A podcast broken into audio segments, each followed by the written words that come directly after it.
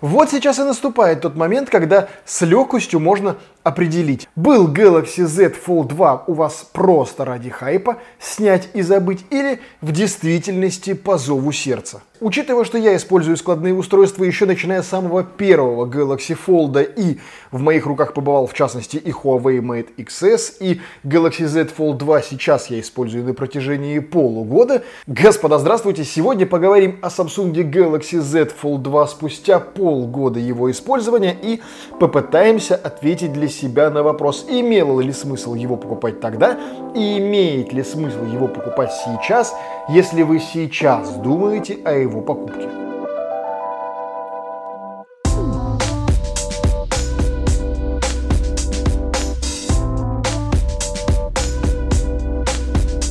Я намеренно постараюсь в этом видео не повторять тех вещей, которые я говорил в опыте первого фолда, тех, которых я говорил при распаковке второго и в видео про опыт использования второго фолда. Хочется поговорить о том, что в действительности на практике произошло со смартфоном. Не вот исследование циферок, там сколько мегапикселей камеры или сколько миллиампер часов батареи, а вот на практике. Что со смартфоном так, или не так. И первое, что как волнует многих, это прочность корпуса и прочность экрана. И я многим успел опостылить уже тем, что я кладу в морозилку каждое складное устройство, которое только вижу, и смотрю, лопнет оно там или нет. Тем не менее, с этим смартфоном все хорошо. Он у меня падал несколько раз. И первый фолд, и второй фолд я ронял. Причем ронял так капитально на кафельную плиточку. Прям все как надо. И на удивление, с ним все более-менее хорошо. Возможно, мне везло. Возможно, у кого-то есть более горький опыт. Но в моем случае это так. Я бросал этот телефон, а я смартфоны ношу всегда без чехлов.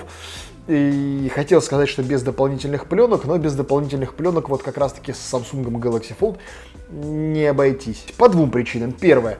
За счет того, что смартфон э, плотный, толстый, или это, возможно, какие-то особенности стекла, но переднее стекло слюнявится просто в мессину. Его транспортировочная пленка, которая идет с ним в комплекте и которая выглядит так, как будто бы она там на века, лучше снимать сразу и переделывать на гидрогелевую пленку. У нас, опять же, было отдельное видео про гидрогелевые пленки для фолдов. Крайне рекомендую использовать именно такие, они хоть как-то более живучие и не становятся полностью зацарапанными. Такое ощущение, что шкуркой вот через пару-тройку дней. Гидрогелевая пленка то, что может вас спасти. С внутренним экраном все не так радужно, не в том разрезе, что он ломается, хотя и такие случаи бывали даже в нашем телеграм-канале и чате среди пользователей, которым мне нет смысла не доверять. У них реально на ровном месте ломались эти экраны, такое бывало. Но премьер-сервис от Samsung, в общем, этот экран меняет действительно практически бесплатно. По самой же пленке, которая наклеена на экране смартфона изначально с завода, вот на основном, Увы, но спустя 2-3 месяца эта пленка начинает отходить, и это еще хороший сценарий. Мне, видимо, повезло, потому что у многих людей эта пленка начинала отходить буквально через пару-тройку дней использования, и ничего вы с этим не сделаете. Она в действительности будет от него отходить вместе его сгиба, даже если вы пойдете в салон, даже если вам на специальном оборудовании со специальной закатываемой такой машинкой эту пленку на экран нанесут, все равно. У кого-то 2-3 дня, у кого-то неделя, у кого-то, как в моем случае, несколько месяцев, но эта пленка начнет отходить. Впрочем, это, ну, хоть какая-то защита, хоть на какое-то время. Купить пленку, опять же, гидрогелевую на этот экран, на мой взгляд, имеет смысл, но приготовиться к тому, что ну, у вас явно с первого раза не получится ее туда наклеить без каких-либо проблем. Ну, либо вообще использовать экран без пленки и не париться, как, например, это было в первом фолде, люди использовали и не парились. Правда, там от скролла пальцем экран за счет того, что он пластиковый, он все-таки протирался. Такой опыт тоже был вот лично у меня. По камерам я не буду сильно углубляться. У нас было огромное видео по сравнению камер Samsung Galaxy Z Fold 2 с iPhone 12 Pro Max. С рядом других смартфонов мы их сравнивали по-разному, там вот прям перекрестно, как только не пытались. В общем, есть огромные пласты видео по сравнению камер этих смартфонов. Там все в подробностях расписано и останавливаться на этом нет какого-то глобального смысла. Упомяну лишь одно, что камера в целом, если мало ли кто-то торчит, потому что камера iPhone это прям шедевральная камера, камера, то камеры сравнимы. Да, у Samsung есть классические косяки с тем, что э, какие-то быстрые сцены, когда вы что-то снимаете на лету или на ходу, оно мажет прям как не в себя.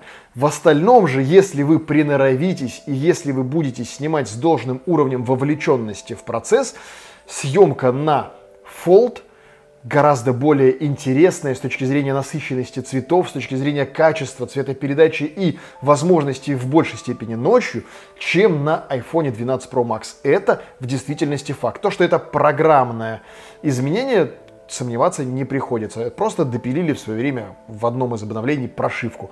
Да, мы это тоже обсуждали и проходили, уже пытались сравнивать даже изменения камеры до прошивки и после прошивки. Такое видео у нас тоже было, и там изменения прям будьте нати.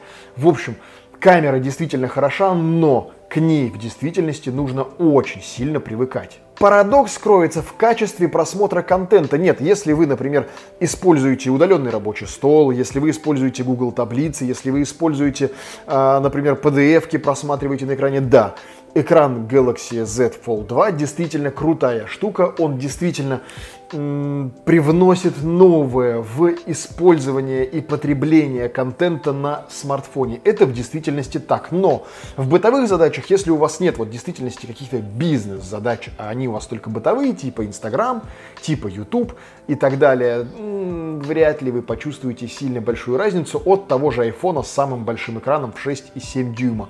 Более того, если экраны положить один на один, и, например, включить YouTube, то можно увидеть, что экран у iPhone, ну, буквально на пару миллиметров уступает по ширине картинки, которая выдается, потому что у Fold картинка 16 на 9 при соотношении самого смартфона практически полного квадрата.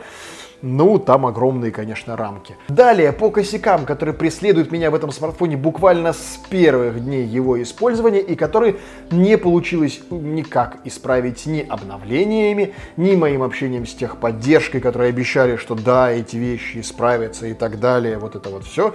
Видимо, я не знаю, в следующем One UI их исправят, новых косяков добавят. Но, в общем, по факту. Косяки, которые есть лично у меня и которые лично меня очень каждый день вот прям вымораживают.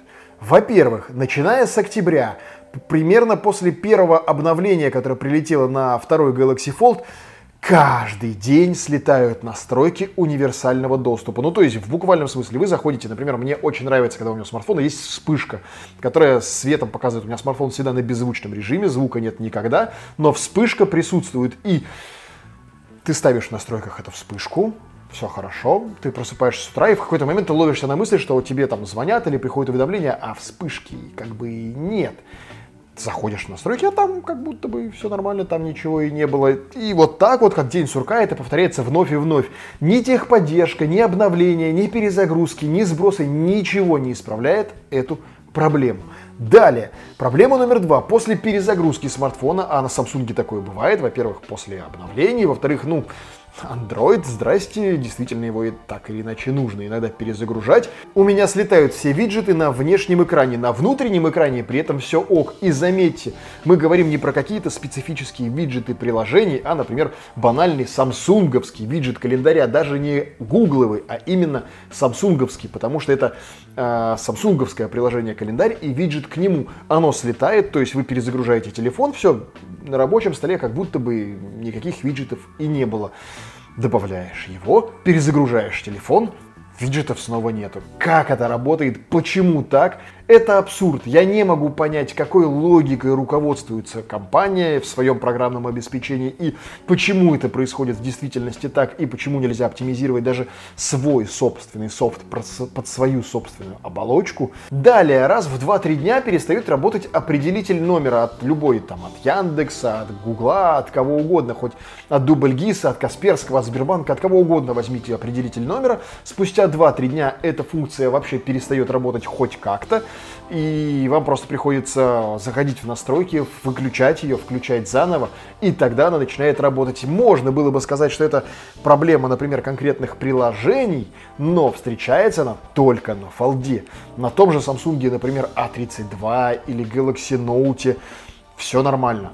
Только на фолде происходит вот такая билиберда. И она не имела бы для меня, возможно, никакого глобального смысла, если бы не один нюанс – на фолде я не смог нигде найти опции отключение всех неизвестных мне вызовов. То есть на айфоне я могу одной кнопкой взять, нажать тумблер и все. Все люди, которые не записаны в мою записную книжку, идут лесом эти вызовы просто отправляются сразу на беззвучный режим вот туда и просто отображаются как якобы сразу пропущенные в списке моих вызовов. Сделать такое на фолде не представляется возможным. Вы включаете блокировку неизвестных либо скрытых номеров и блокируются только скрытые либо номера, которые невозможно определить. Но номера, которые определяются, то есть, например, ну вот есть номер телефона, но его нет в твоей записной книжке, он продолжает звонить. Почему это происходит так на фолде и не происходит, кстати, на других смартфонах? Samsung, очень большой вопрос.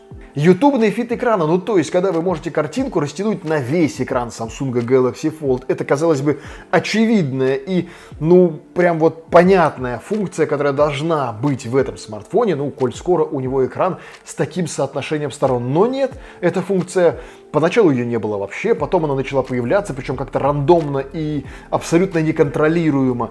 Сейчас же она то есть, то нет. Удаляешь приложение, ставишь его заново, она появляется. Проходит пара дней, она пропадает. При этом пытаться играться как-то самим Ютубом и его настройками или версии программного обеспечения нет никакого смысла, уже давным-давно проверено, что это косяки именно One UI и от них никуда не деться. Возможно, для кого-то эти косяки покажутся абсолютно надуманными. Возможно, у кого-то этих косяков не случается, и я допускаю такую возможность, потому что Android в достаточно большой мере это рандом, и то, что у одного пользователя работает вот как-то по одному, у другого легко может работать как-то совершенно по-другому. Тем не менее, это отличное устройство, и настало время поговорить о самом интересном, это о его цене.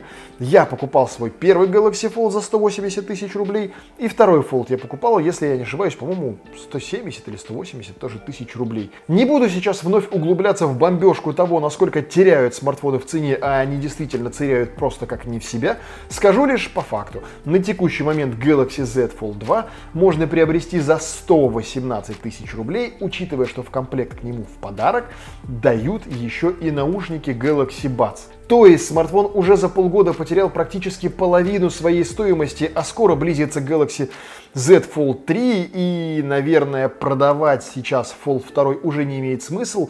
На Авито их выставляют там по 80-90 тысяч рублей, и они никому не нужны. Первые фолды сейчас не продать вообще, они останутся у вас мертвым грузом.